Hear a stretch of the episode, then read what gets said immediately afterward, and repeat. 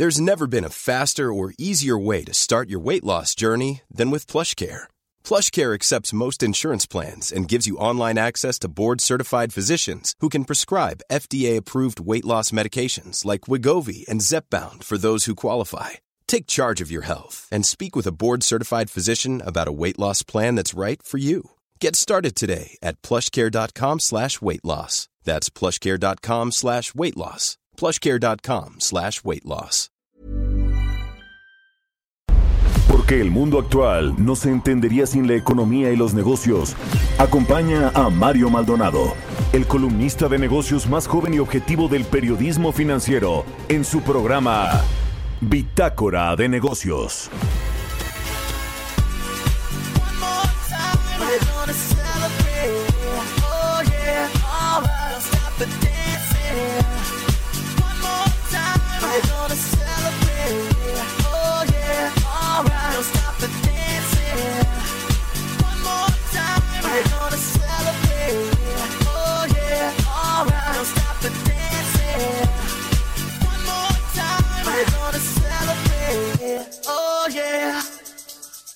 One more time.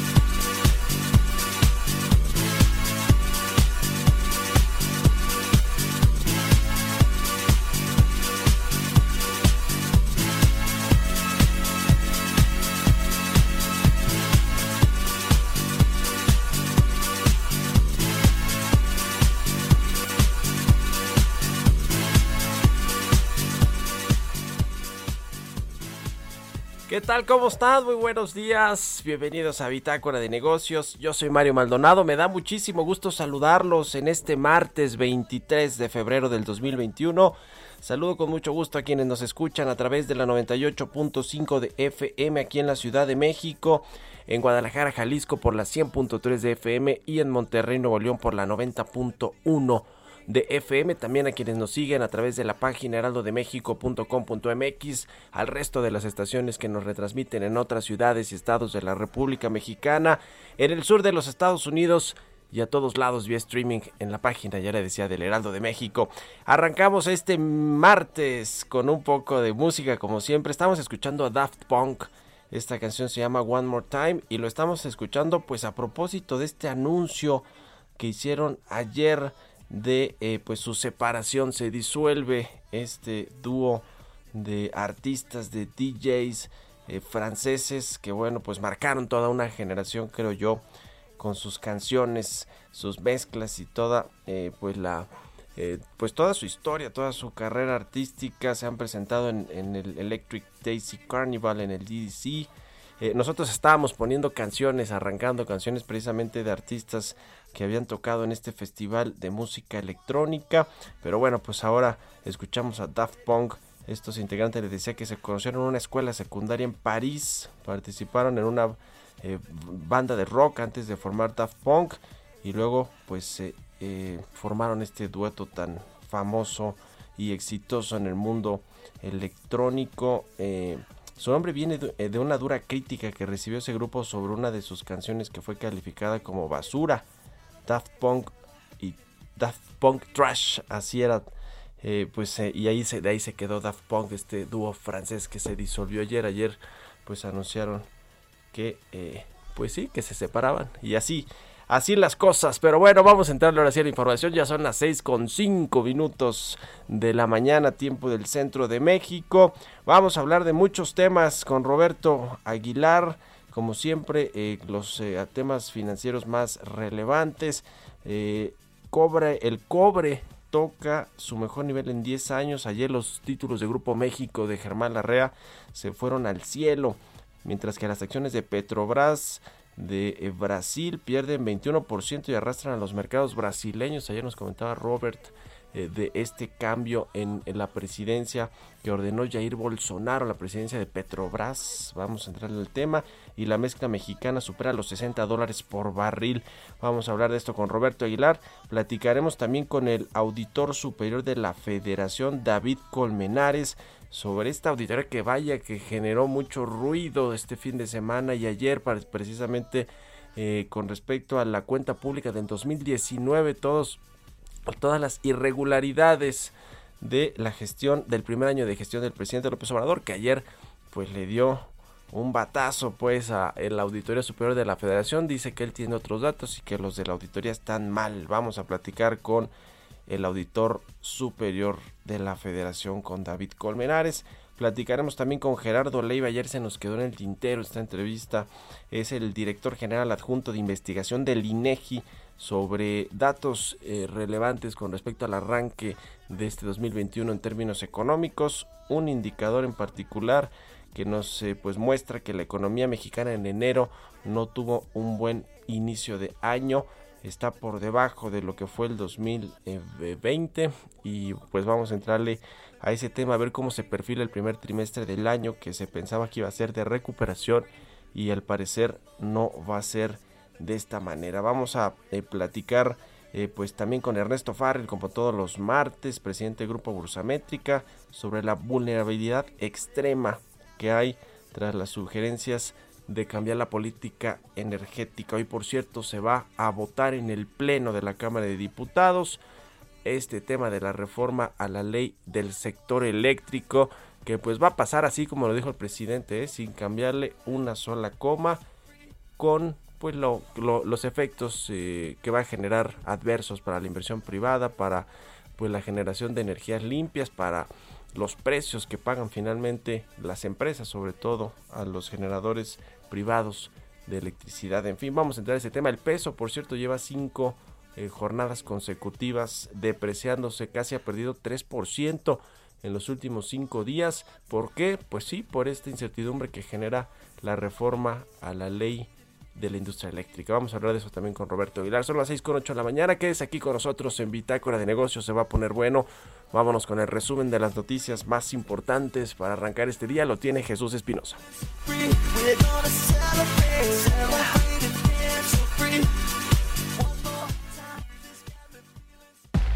El resumen presidente Andrés Manuel López Obrador aseguró que están mal los datos de la Auditoría Superior de la Federación de la revisión de la cuenta pública 2019, la primera de la llamada Cuarta Transformación. Pues sí exageran. Y no solo eso, están mal sus datos. Yo tengo otros datos y se va a informar aquí. Y ojalá y lo hagan ellos, los de la Auditoría Superior de la Federación.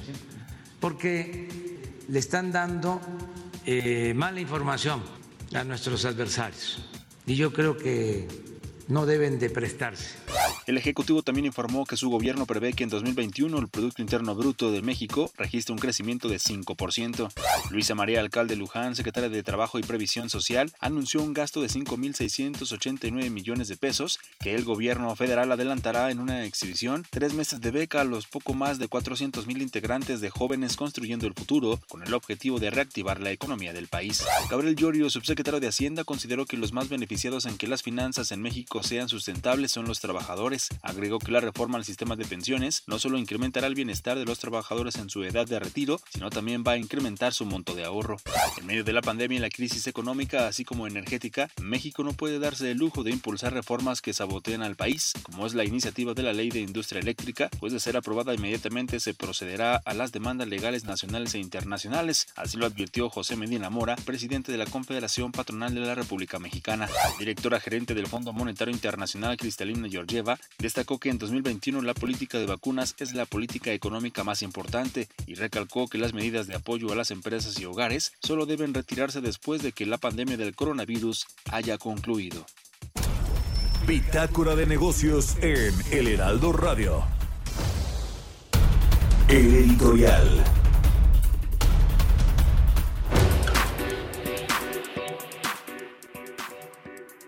Bueno, pues todo indica que hoy la planadora legislativa de Morena y sus partidos aliados en la Cámara de Diputados, el PES, el PT, el Verde incluso, pues van a votar a esta a, favor de la iniciativa preferente que envió el presidente Andrés Manuel López Obrador para reformar esta eh, industria eléctrica. Y básicamente lo que pretende es poner al inicio de la fila a la Comisión Federal de Electricidad en el despacho de energía eléctrica en detrimento de los privados que son pues los que venden más barato y son más eficientes en la producción de energías limpias además de todo a las industrias, a las empresas en lo particular, algunos eh, pues sí a los hogares, pero eso es muy poco. La CFE prácticamente atiende a la mayoría de los de las casas de los hogares en México en el servicio de energía eléctrica el suministro que bueno pues ahora con los apagones nos dimos cuenta de también lo vulnerable que somos de depender pues sí de una sola empresa de la CFE que en el gobierno federal pues quieren devolverle este poderío a la a tanto a la CFE como a Pemex este monopolio de la electricidad en lo que tiene que ver con la CFE eh, todo parece ser que va a pasar así como se las envió el presidente eh, vamos a ver pues eh, posteriormente quizá estos amparos por parte de las empresas privadas que las van a ir desplazando del mercado, las van a poner al final del despacho eléctrico, que bueno, pues no es así como funciona el sistema en otros países, eh, o no es lo más justo, pues, y además no es para lo que invirtieron las empresas, seguramente vendrán una ola de amparos, de pues de, estos asuntos de inconstitucionalidad de lo que los cambios que quiere hacer el presidente o que ya se votaron en la Cámara de Diputados.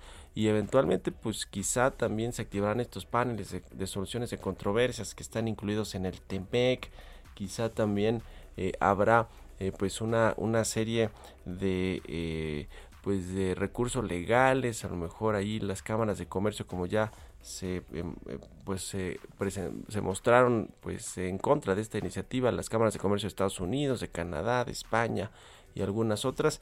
Y a partir de eso, pues ya veremos qué sucede. El asunto aquí es que, eh, pues quizás si esto llega a la Suprema Corte de Justicia de la Nación, estas inconformidades, estas quejas, pues no van a tener eco toda vez de que van a pasar alguna sala que no sea eh, la, la, sala en la que se definió este asunto de la Comisión Federal de Competencia, que sí logró tirar atrás, echar atrás pues esta política de confiabilidad de la Secretaría de Energía. Y además de todo ya pues va a haber una cierta mayoría de los ministros que están a favor de la cuarta transformación, así que se va a poner difícil todo este asunto, ya vamos a estarlo platicando aquí, pero pues por lo pronto va a, pasar esta ley sin que le cambien una coma, así como se los ordenó el presidente López Obrador. Vamos a otra cosa, son las 6 con 14. Economía y mercados. Roberto Aguilar ya está aquí con nosotros en Bitácora de Negocios. Mi querido Robert, ¿cómo estás? Buenos días. ¿Qué tal Mario? Me da mucho gusto saludarte. Muy buenos días a ti y a todo nuestro auditorio. Fíjate que quisiera comenzar eh, las noticias de hoy, pues con una que creo que vale la pena reflexionar. Fíjate que las reservas de vacaciones internacionales se dispararon 600% después de que Reino Unido presentara ayer su plan para suavizar gradualmente las restricciones por coronavirus. Y bueno, pues esto también le dio un aliento a las aerolíneas y a los operadores turísticos porque bueno, pues están esperando, ya están apostando que en la temporada de verano habrá una recuperación hay una muestra de cómo están las expectativas más positivas sobre el tema económico, porque pues obviamente esto de las vacaciones pues sí es importante, pero también nos dice justamente cómo se está mejorando esta perspectiva. Y es que justamente este optimismo sobre las perspectivas económicas llevó los precios de los metales a niveles históricos y el petróleo a nuevos máximos, lo que ayudó a las acciones a estabilizarse mientras las expectativas de un testimonio moderado justamente del presidente de la Reserva Federal, Jerome Powell, que va a ser hoy hoy en unas horas pues calmaron los rendimientos de los bonos, que esto había, estado afectando justamente los mercados desde la semana pasada. Las acciones mundiales se habían visto lastradas justamente por en estas últimas sesiones por este rápido aumento de los rendimientos de los bonos mundiales que alimentó la expectativa de que los bancos centrales eventualmente podrían volverse menos acomodaticios en un intento por controlar la inflación las acciones tecnológicas estuvieron entre las más afectadas. Y fíjate que los precios del petróleo siguen subiendo más de 3%, impulsados por lo que se espera sea un lento retorno a la producción normal de crudo en Estados Unidos. Esto tras la ola de frío que sacudió justamente a Texas la semana pasada y que afectó a México. Los productores estadounidenses dejaron de bombear entre 2 y 4 millones de barriles al día, Mario. Y bueno, pues esto debido al mal tiempo y otros productores básicamente que se centraron fuera de Texas. Las condiciones inusualmente frías pudieron provocar daños en las instalaciones que mantendrían los problemas en la producción más tiempo de lo esperado. Es decir, que no es nada más abrir la llave, sino que justamente había que ver cómo está la infraestructura. Y el crudo, el Bren, alcanzó 65.24 dólares, mientras que el petróleo estadounidense, el WTI, 61.49. La mezcla mexicana cerró ya en 60.10 dólares. Y finalmente el Comité de Presupuesto de la Cámara de Representantes de Estados Unidos aprobó ayer un proyecto de ley por 1.9 trillones de dólares de ayuda por los efectos del coronavirus. Esto que tantas veces comentamos de que si venía o no, pero bueno, pues es el primer paso ya de manera importante para la administración del presidente Biden. También actualizamos el dato de las infecciones en el mundo, Mario, ya tenemos más de 111.6 millones son las que han sido afectadas en todo el mundo. Los decesos superan ya 2.5 millones y lo interesante, Mario, 209 millones de dosis ya fueron aplicadas en 92 países. Por cierto, ayer causó mucho ruido en las redes sociales algunas declaraciones de una experta, bueno, pues una eh, que estaba opinando acerca de que México se encontraba en una condición totalmente diferente y que encabezaba y que tenía aseguradas más vacunas de las que tiene justamente la población mexicana. Sin embargo, pues todos nos preguntamos si las tiene, pues dónde están. Y también en este tema del coronavirus, pues más de medio millón de personas ya fallecieron a causa del coronavirus en Estados Unidos mientras que el país se apresura a vacunar a sus residentes más vulnerables antes de que las nuevas variantes de la enfermedad se propaguen. En Estados Unidos han muerto pues más personas a causa del coronavirus que en cualquier otro país del mundo, con el 4% de la población mundial. Estados Unidos tiene el 20% de todos los decesos en el mundo y una de las tasas más altas de muertes por cada 100.000 habitantes, solo superados por algunos países como Bélgica, Reino Unido e Italia.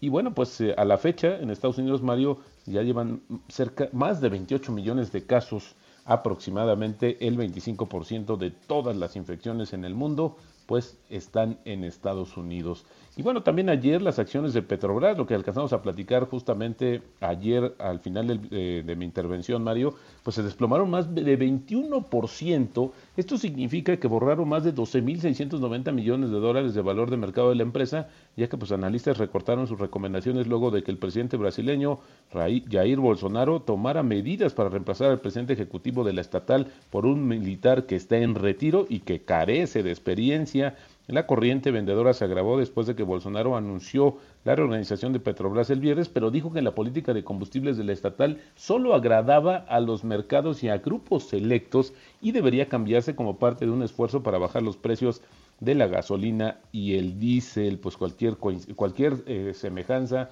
pues es mera coincidencia. Y el Bitcoin, Mario, pues se desplomó más de 17% eh, hoy desde ayer empezó a ajustarse, interesante lo que sucedió, y esto porque pues ya están tomando un respiro las criptomonedas que habían estado eh, ganando de manera importante. Aún así, Mario, con el ajuste del Bitcoin, pues lleva 60% de ganancias este año. Y el tipo de cambio, Mario, en estos momentos está cotizando en 2066 bastante presionado el tipo de cambio, aunque un poquito más temprano ya llegó a cotizar los 20.83 pesos. Así es como inicia operaciones nuestra moneda mexicana, Mario.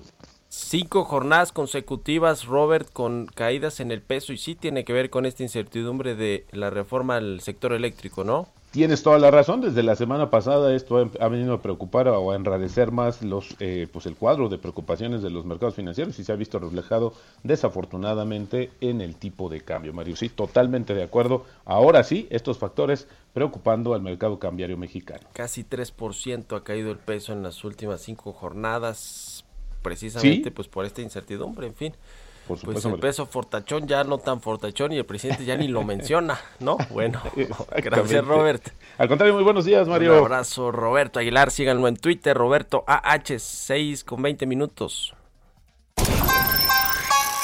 Radar Económico. Y ya está como todos los martes con nosotros Ernesto Farri, el presidente del Grupo Bursamétrica. Ernesto, ¿cómo estás? Muy buenos días. ¿Qué tal, Mario? Muy buenos días a todos. Pues, ¿de qué nos vas a platicar hoy? ¿Cómo está el tema de la incertidumbre en la recuperación económica?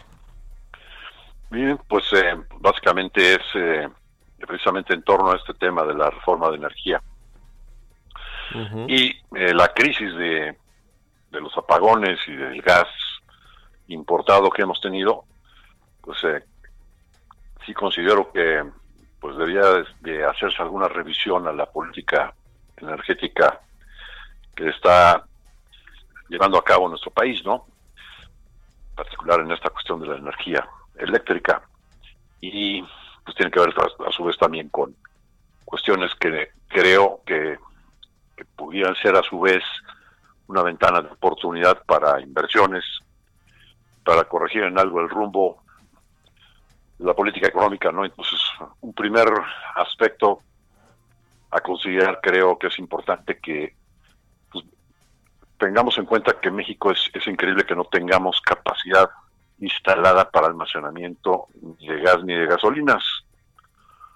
¿no? Eh, como miembro de la Agencia Internacional de Energía desde el 2004, México se comprometió a, a tener inventarios que deben de ser de alrededor de tres meses en crudo.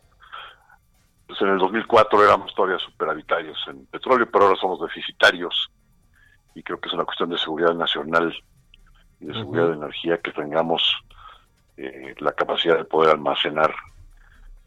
Y si no hay quien ponga los recursos eh, del gobierno, o ni Pemex, o ni CFE tampoco hay, tienen los suficientes recursos para esa inversión que es, que es importante para lograr esa meta de tres meses de inventarios de gasolinas o de gas, pues entonces creo que deberían de poder participar los privados.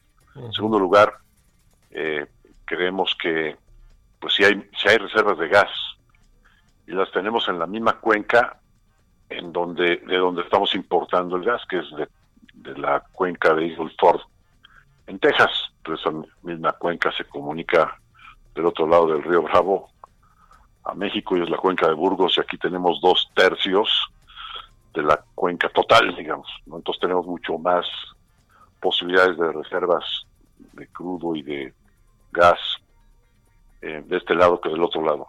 Pero en Texas, pues desde varios años ha habido la posibilidad de que muchos pequeños eh, inversionistas pues estén invirtiendo en desarrollar la, la extracción de petróleo y gas shell, incluso ahora pues hay tecnologías que la hacen mucho más amigable al medio ambiente y hoy en día Texas es una potencia mundial de petróleo, ¿no? Produce más de 2.5 millones de barriles diarios, produce más que México, ¿no? Entonces creemos que también debía de revisarse y si Pérez no tiene recursos para invertir, pues podrían ser muchos privados los que pudieran invertir en esta parte de Shell. Y por lo tanto tener gas, ser autosuficientes en la, en la generación de gas. Y el tercer aspecto, bueno, pues cubrimos desde hace varios años, cada año, el precio de exportación de petróleo, pero si somos deficitarios en hidrocarburos y con la dependencia tan enorme que tenemos de cerca del, del 70 al 80% del el consumo de gasolinas o de gas, eh, pues lo hacemos por la vía de la importación, pues creemos que también debe haber una política de coberturas de precios eh, para estos dos conceptos que sí. es increíble que México no los tiene. ¿no? Pues sí, increíble. Se les había olvidado este asunto del gas natural allí en el gobierno cuando hablaban de autosuficiencia energética y seguridad nacional. Pero bueno, muchas gracias, querido Ernesto. Como siempre, muy buenos días. A ti, Mario. Un abrazo, Ernesto Farril de Grupo Ursamétrica y escribe en el financiero. Vamos a hacer una pausa, ya volvemos. Continuamos en un momento con la información más relevante del mundo financiero en Bitácora de Negocios con Mario Maldonado. Regresamos. Heraldo Radio. Heraldo Radio. Estamos de vuelta en Bitácora de Negocios con Mario Maldonado. Entrevista.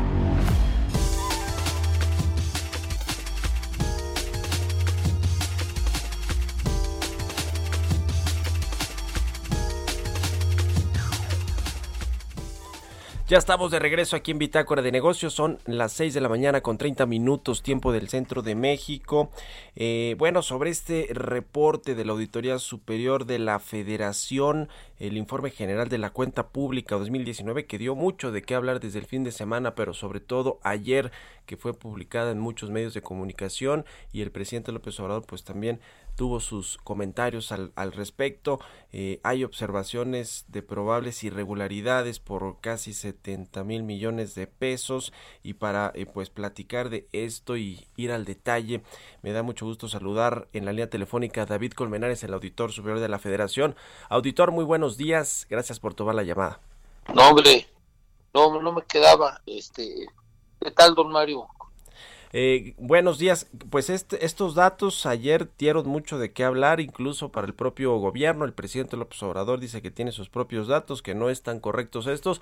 Eh, eh, a ver, vamos a ir, por partes. En general, estas auditorías que hacen, pues cada año revisan el ejercicio de los recursos, las cuentas públicas, cómo, cómo se hace y pues el resultado es, según lo que yo revisé ayer a detalle, pues son irregularidades bastante, bastante cuantiosas que incluso ya tomando en cuenta lo que corresponde estrictamente al gobierno federal, no tanto el gasto federalizado que también le corresponde a los, a los estados, pues hasta es mayor del, que el último año de gobierno del presidente Peña Nieto. Pero a ver, auditor, cuéntenos por favor cómo se desagrega esta cifra de casi 68 mil millones de pesos.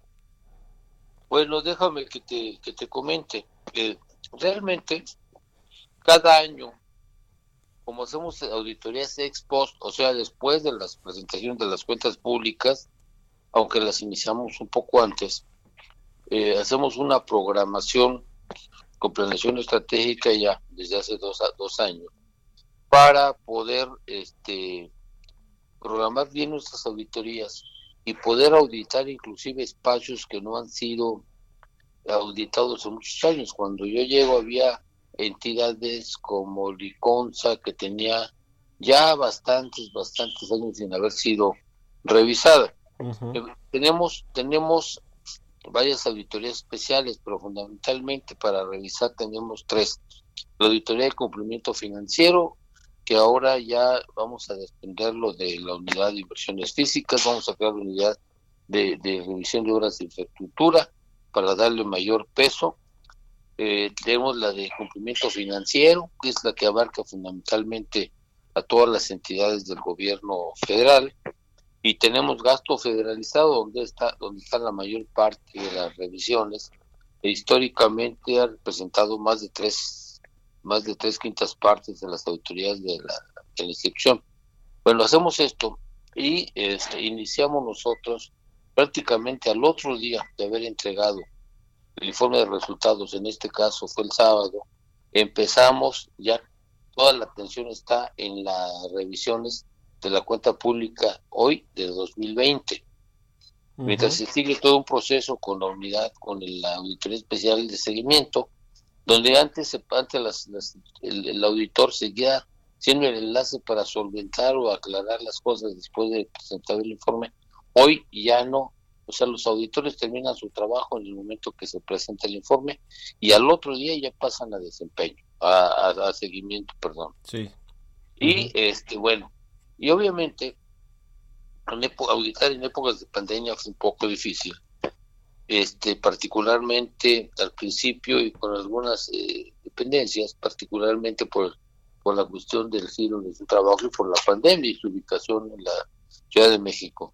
Sí tuvimos obstáculos en cuanto a retrasos en la entrega de la información, donde yo procuramos tener papeles activos, hablando con los titulares, incluso en algunos casos, para apresurarles a entregar la información, si no les observaríamos el 100% de lo no entregado.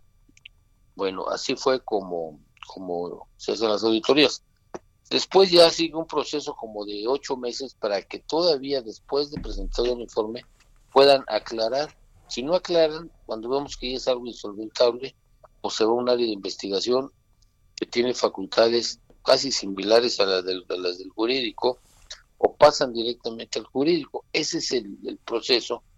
Y bueno, sí, eh, sí es el comentario de lo que dijo ayer el presidente sobre una de las casi 1.400 revisiones que hicimos el año pasado. Y yo di instrucciones, porque obviamente que hoy, hoy algunos lo mencionan así, para que se revisara si efectivamente este, teníamos o no alguna falla metodológica. El asunto del aeropuerto en particular, ¿no? El costo de cancelar el aeropuerto de Texcoco. El costo de cancelar el, aeropuerto, porque fue una auditoría de desempeño. Esta no es vinculante. O sea, la auditoría de desempeño es como para sugerir mejores prácticas, para hacer la evolución, conocer la evolución de las, de las instituciones, pero ahí termina. Las que tienen dientes son la auditoría de cumplimiento financiero la de gasto federalizado y hoy las inversiones físicas también. Entonces, bueno, se hizo una, una revisión, lo que yo dije, bueno, estamos, y tenemos alguna falla, porque a mí me parecía elevado, este, pues lo aclaramos, y si no, pues lo revisamos hasta que veamos si tenemos o no la razón. Entonces, ese es el, ese es el procedimiento. Ahora, este, pero no solamente paramos ahí. Eh, hubo, hubo sí retrasos en algunos programas. Recuerda, recuerda que fue en la cuenta pública 2019 el gasto fuerte en las obras de infraestructura y ya supuestamente con una maduración mayor en la cuestión de los programas sociales, en el caso del gobierno federal, pues tenía que ver mucho ya con el enfoque preventivo que tienen que hacer las contralorías. O sea, nosotros somos la fiscalización superior, es facultad de la Auditoría Superior este, de la Federación, exclusiva en el caso del, del gasto federalizado, y los órganos de control interno, como sería la Secretaría de la Función Pública en el Ejecutivo Federal, como son las Contralorías del Poder Legislativo, Cámaras de Senadores y Diputados, de la Judicatura y de la Corte, tienen el estatus de ser organismos que deberían de hacer un trabajo de control interno preventivo. Lo que vimos con las contralorías de muchas de las entidades, que no sé dónde estaban, porque todavía hay una fuerte dispersión y desconocimiento en muchos casos del papel de una auditoría. Había que los en alguna dependencia a la auditora de forense le decían pues, que nos entregarían información hasta fin de año, además de que les hubiéramos observado el 100% de sus recursos, lo que hicimos fue, eh, con, con, las medidas que tenemos para, para presionar la entrega de la información, que es como multar a veces a los propios responsables, no a la cabeza de la institución, sino al que hace la, el que entrega la información con nosotros, pues por supuesto lo, lo multaríamos una o dos veces y lo podríamos acusar por desacato. Cuando la doctora del forense vino esto con el responsable, que nos decía que hasta fin de año nos entregó en cinco días la información. Ya. yo creo que sí. Sí, no, y auditor, ustedes incluso pues en el reporte, en todo este informe, eh, también hacen ver que la secretaria de la función pública, eh, pues, o la secretaria en general, que es la responsable de estas contralorías, ¿no? Sí, la secretaría de la función. No la secretaria, sí. Sí, no, la secretaría en general de la función pública, pues, eh, no, digamos, en, en, momentos fue hasta un obstáculo, pues, para el tema de la transparencia o para obtener, digamos, toda la información, ¿no? Mira, en el caso de la auditoría de la propia Secretaría de la Función Pública, que nosotros tenemos facultades para revisarla. Inicialmente le pasó lo que, lo que muchas de las dependencias, como te comento, de que eh, les causó sorpresa que iniciáramos una revisión. Yo creo que no estaban preparados para hacerlo. Sí. Eh, con, con, con, los responsables de entregarnos la información y ser nuestra contraparte en la auditoría, hubo eh, en un principio alguna resistencia a entregar la información como la pedíamos. Pero hablando yo con los titulares, obviamente que empezaron a entregar la información y eso fue, y al final sí entregaron la, información, yo personalmente lo pude ver, este, y se hizo el informe.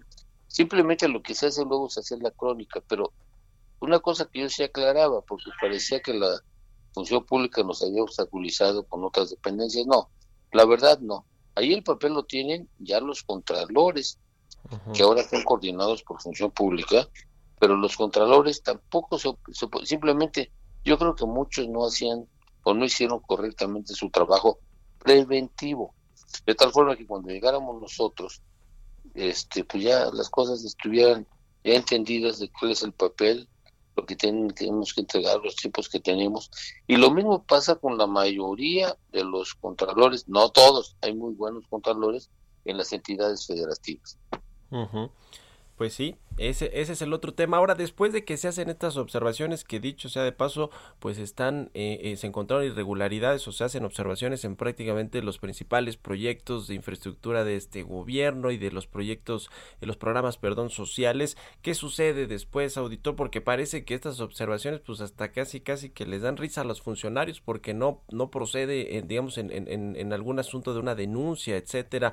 Sé que esto está por, estaría por cambiar, ¿no? Si, si es que se hacen algunos. Este, mira, Mario, perdón, te hablo de tú porque sé que estás muy chavo. sí, sí, por supuesto. Este, eh, mira, Mario, no, ya eh, con el área de seguimiento, hoy se creó un área muy importante, que es la de la investigación. Y eh, estamos canalizando muchísimos asuntos ahorita ya que procede, se convierten en denuncias penales. Simplemente dos días antes de la presentación del informe, presentamos 13 eh, denuncias adicionales, eh, con las ocho que presentamos en octubre, van ya directamente, en este caso fueron todas directamente a la Fiscalía Anticorrupción. Hemos establecido buena comunicación y estamos participando en los juicios eh, con, la, con el fiscal general. ¿Sí? Mira, por ejemplo, acabamos de presentar y está en todo, está ya en nuestras páginas. Generalmente la etapa de, entrevistas y eso, pues es cuando presentas el informe. Pero generalmente, pues nuestras cifras hablan, nuestras nuestra página es muy abierta a la ciudadanía, tenemos una calificación del 98% en transparencia. Pero mira, traemos denuncias al gobierno de Veracruz, a la impresora y encuadernadora Progreso, a Sedatu, a Pemex Transformación Industrial, este es un tema de Odebrecht, al Aeropuerto Internacional de la Ciudad de México. Tenemos una denuncia que no corresponde a, esta administración, sino al anterior por 179 millones, acerca a la Agencia de Servicios de Comercialización y Desarrollo de Mercados Agropecuarios, a Zagarpa, a Sedatu, a Diconsa, nuevamente a Zagarpa, otra a Diconsa, la Secretaría de Cultura, y este y a Zagarpa. Total, son denuncias que equivalen a 4.112 millones de pesos. O sea, nuestra intención es obviamente ser muy proactivos, que nuestras denuncias no se queden a dormir el sueño de los Cuando yo busqué ser auditor, este, recuerdo algo que había dicho Amparo Casar, que éramos la institución del 0.04% de eficiencia en las denuncias penales. Bueno, eso, eso pues yo, cuando yo era, buscaba la auditoría dije, pues no podemos seguir así. Y bueno, no es un proceso fácil, porque te, no puedes equivocarte en lo que presentas, ¿no? Ya como de un penal. Y este y estamos avanzando. La, este, en la semana que entra, si no es esta, presentamos una denuncia nueva sobre Fertinal que complementa todo lo que en el pasado y lo que logramos investigar adicional sobre Fertinal se hizo. Yo creo que va a ser relevante como la que presentamos en su oportunidad a este sobre agronitrogenados. Y obviamente muchas de esas no las hacemos nosotros públicas hasta que la Fiscalía General de la Nación pues decide también ya abrirlas, ¿no? Ya viene la parte judicial, ya está en su cancha, pero inclusive son, al ser nosotros la parte ofendida. Eh, participamos en todos los juicios. Por ejemplo, en el caso de Sedatu Cedesol, nuestros auditores han estado todo el tiempo eh, coadyuvando y participando en los juicios correspondientes. Lo mismo que este en la sentido con estamos haciendo un recorrido con los ministerios públicos y las fiscalías de los estados para eh, ver el, el avance de las denuncias que ya estaban y que seguiremos presentando eh, con, oportunidad. Pues muy bien, muy interesante, eh, auditor, gracias por haber tomado la llamada. Eh, finalmente, nada más una pregunta ahí muy breve. El asunto este del presidente el observador que dice que exagera la auditoría, que él tiene otros datos. Hoy hasta un periódico lo toma y dice dobla AMLO al auditor. ¿Qué decir al respecto de esto, auditor? No, yo, mira, ayer, ayer la verdad estuve con muchos de tus colegas que afortunadamente, y aunque yo he procurado una política muy cuidadosa en la relación con los con los medios, no doy entrevistas por todos lados, solamente cuando se presenta esto. Y tengo la fortuna que con muchos de ellos tengo una relación de muchos años profesional. Yo he sido inclusive gerente de una empresa cooperativa que hace un periódico, era el, era el encargado de las finanzas de algún periódico, participaba, tenemos una opción de periodistas economistas, acabo de recuperar los materiales, fue una iniciativa, yo, yo era del colegio de economistas, pero escribía, tengo 42 años, yo creo que te gano en la edad, estar escribiendo, estar escribiendo cada semana uno o dos artículos, ahí está como pienso, y este entonces, lo hice ayer, yo decía, bueno, si tenemos nosotros alguna falla, porque inclusive adentro también este tema sí y implicó alguna especie de discusión, pero te digo, fue de desempeño, no obstante, yo les dije, bueno, si tenemos alguna falla, lo revisemos, participaron los otros auditores y este y ayer se emitió un comunicado donde decimos que estamos revisando esa posible falla metodológica. Sí. Pero bueno, tampoco podemos, este, ahora si, si, si no la tenemos, pues en su momento también se, se aclara. Ya. Pues le agradezco mucho, auditor David Colmenares. Muchas gracias por haber tomado la entrevista tempranito aquí en el Heraldo Radio y, y un saludo. Muy buenos días. Gracias, don Mario. Bye. Que estés muy bien. Hasta luego. 6 con 47. Bueno, pues este tema muy, muy relevante y que, bueno, el presidente, el observador, lo tomó casi, casi personal, pero bueno. Eh, así, así estamos a, unos cuantos días, este meses, perdón, de las elecciones del próximo 6 de junio. Bueno, 6 con 47 minutos. Vamos a hablar sobre este tema de la economía mexicana, cómo arrancó este 2021. Vamos con ello. Entrevista. Bueno, se nos quedó ayer en el tintero esta entrevista, pero es relevante como inició el 2021 la actividad económica, según este indicador oportuno de la actividad económica que publica el INEGI, que es un indicador nuevo. Eh, la economía nacional habría caído 4.4% en su comparación anual en el mes de enero esto pues refleja que se mantiene en niveles inferiores a los que registró antes de la pandemia, el comercio, los servicios, el turismo, los sectores más afectados por la crisis del COVID-19. Y para ampliar la información, saludo a Gerardo Leiva Parra, él es director general adjunto de investigación del INEGI. Gerardo, muy buenos días. Auditorio, a la orden pues eh, a ver, ayúdanos a, desagregar o a entender un poquito más estos datos que refleja este indicador de oportuno de la actividad económica. Sí, bueno, eh, em, en efecto, como lo mencionas, eh, el, indicador lo que lo que hace es que usa una metodología de nowcasting, de estimación oportuna. con eso podemos adelantar eh, aproximadamente cinco semanas lo que sería la variación de que va a reportar el INEGI oficialmente del, del IGAE y de su componente actividades secundarias y actividades terciarias.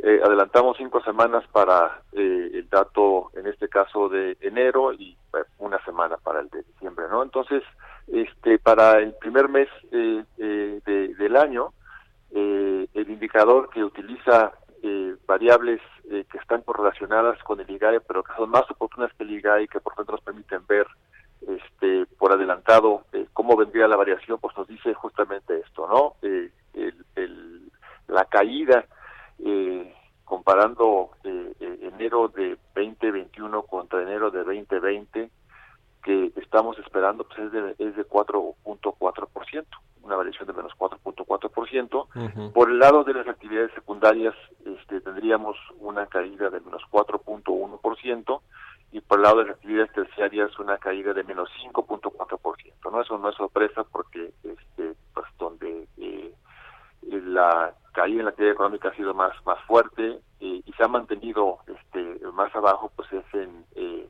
una variedad de las actividades y servicios sobre todo, aquellas que tienen que ver con el contacto personal, todavía las actividades pues que requieren de, de,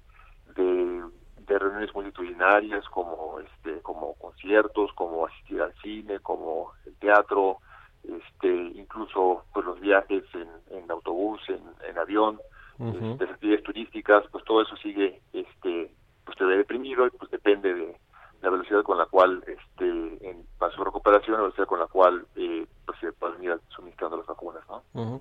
¿Qué ha pasado con el sector primario que el 2020 en medio de la crisis y a pesar de todo fue el único que creció? De hecho así lo presume hasta el presidente del observador, no 2% creció, creció este sector eh, eh, del de agropecuario, agroalimentario. ¿Cómo quedó, cómo arrancó el enero del 2021? Eh, Fíjate que en el eh, eh, por el eh, naturaleza de los eh, modelos que, que usamos, eh, Ujú. preferimos no reportar el sector primario porque justamente por la volatilidad del sector, este resulta bastante difícil de ser este, estimado con la suficiente precisión. Entonces, eh, pues lo que sabemos es que la aportación a la actividad, a la actividad económica total del sector primario, este, con todo lo importante que es para la vida nacional, pues, No es tan eh, resulta representativa. marginal. ¿no? Resulta Sí. bastante marginal. Este, eh, sabemos que el, grueso de nuestra actividad está concentrada en las actividades terciarias y secundarias y es lo que estamos reportando. Entonces, este, eh, eh, con, todo lo que eh, eh, estamos eh, viendo ahora, pues el principio del año pues sigue mostrando resabios de la contracción tan fuerte que tuvimos el año pasado, ¿no? Recuerda este que pues el, el IGAE eh, tasa anual llegó a caer hasta el 21% por ahí de mayo, después de una caída de 19%, casi 20% en abril, entonces el golpe fue muy muy fuerte. Y eh, pues eh, la, el ritmo de vida de los mexicanos en distintas dimensiones que eh, por cierto en este indicador este oportunidad económica usamos variables no tradicionales como la de movilidad que derivamos de Twitter pues Sí. este seguimos viendo que la movilidad pues eh, continúa eh, eh, pese a que la gente ha recuperado parte de sus actividades normales continúa por debajo de lo que teníamos en los primeros tres meses del año pasado y entonces pues eh, por eso te comentaba que este eh, realmente va a ser muy importante el, el ritmo eh, con el cual se recupere la, la, la actividad normal de la, de la población y eso sin duda está vinculado con el ritmo al cual se pueden ir suministrando las vacunas este a, la población en general. Eh, finalmente, Gerardo, en un minutito antes de, de despedirnos, ¿qué fue lo que afectó más el, en enero eh, la, eh, pues la recuperación económica que finalmente quedó pues por debajo de lo que tuvimos en el 2019 cuando todavía no se presentaba eh, eh, la crisis del COVID-19 del 2020, perdón, del año pasado, el, el tema de que pues no hay una campaña de vacunación todavía que esté funcionando adecuadamente o que esté extendida pues a buena parte de la población o también otros asuntos como el tema de la inflación, el desempleo, estos datos de pobreza laboral que entregó el Coneval recientemente, ¿qué fue lo que lo que terminó por afectar más la recuperación o el rebote?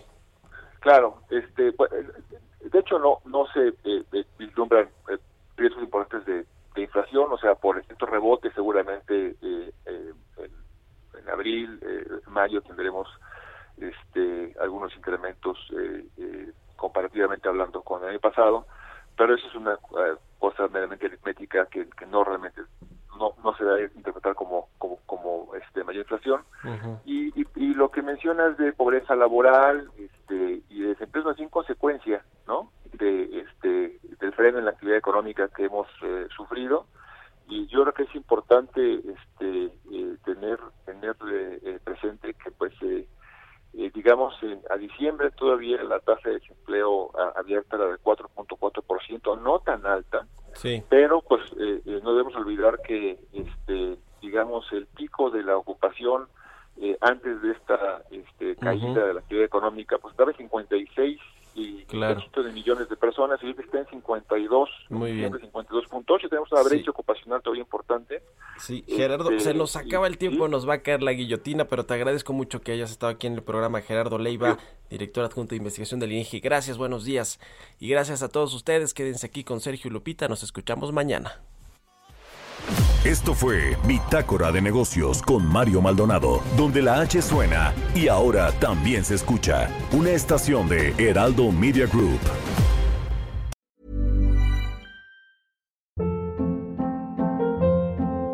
Hold up. What was that? Boring. No flavor. That was as bad as those leftovers you ate all week. Kiki Palmer here, and it's time to say hello to something fresh and guilt-free. Hello Fresh. Jazz up dinner with pecan-crusted chicken or garlic butter shrimp scampi. Now that's music to my mouth. Hello Fresh. Let's get this dinner party started. Discover all the delicious possibilities at hellofresh.com.